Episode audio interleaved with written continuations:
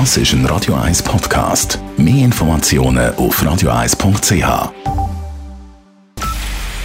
Es ist 9 Uhr. Radio 1, der Tag in 3 Minuten. Mit der Elena Wagen.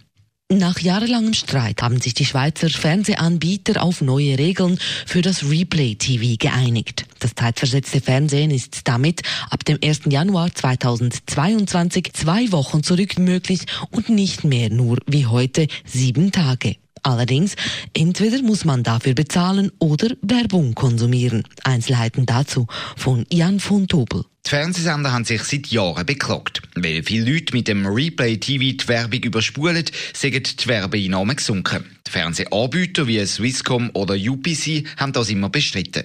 Jetzt hat man im Streit aber einen Kompromiss gefunden. Ab 2022 kann man Sendungen zwei Wochen lang nachschauen. Am Anfang wird einem aber ein siebensekündiger Zwangswerbespot präsentiert. Und wenn man die Werbung in einer Sendung will überspringen, dann gibt's trotzdem drei Werbespots. Nur wenn man 5 Franken im Monat zusätzlich zahlt, kann man die Zwangswerbung abschalten. Jan Fontobel, Radio 1. Die SRG allerdings ist mit ihren Fernsehsendern bei dieser Lösung nicht mit dabei. Das bedeutet, dass Zuschauerinnen und Zuschauer beim SRF-Programm auch 2022 weiterhin die Werbung überspulen können.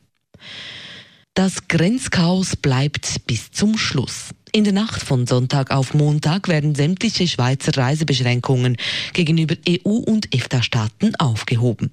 Eigentlich hatte man sich mit den Nachbarstaaten auf ein koordiniertes Vorgehen geeinigt.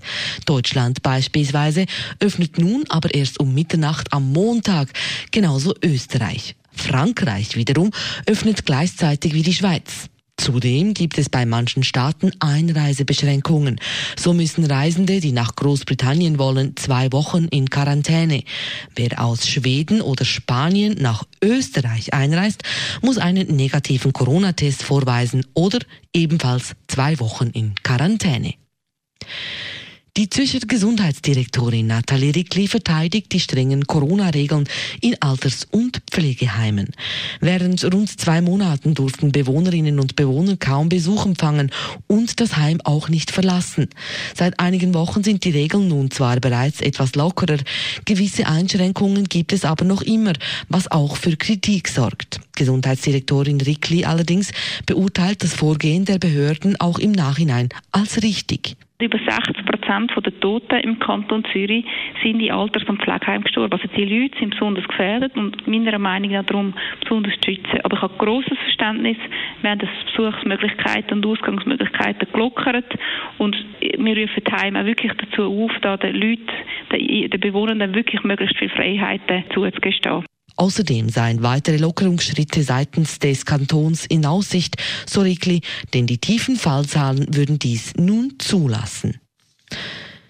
Die Glückskette hat bei ihrer Sammlung für Opfer in der Corona-Krise in der Schweiz seit Mitte März knapp 40 Millionen Franken Spendegeld gesammelt. Gut 23 Millionen davon seien bereits in Soforthilfeprojekte geflossen. In Zusammenarbeit mit über 100 gemeinnützigen Organisationen im Land wurden dabei unter anderem Essenslieferungen, Transport- und Pflegedienstleistungen sowie Haushaltshilfen für ältere Personen finanziert.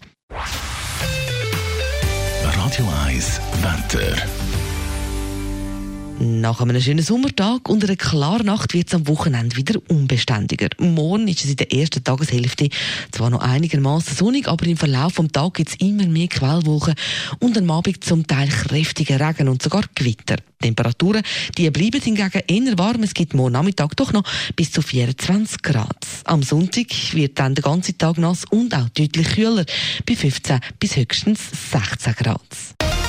Das war der Tag in 3 Minuten. P. Weber's Friday Night Clubbing Show. Das ist ein Radio 1 Podcast. Mehr Informationen auf radio1.ch.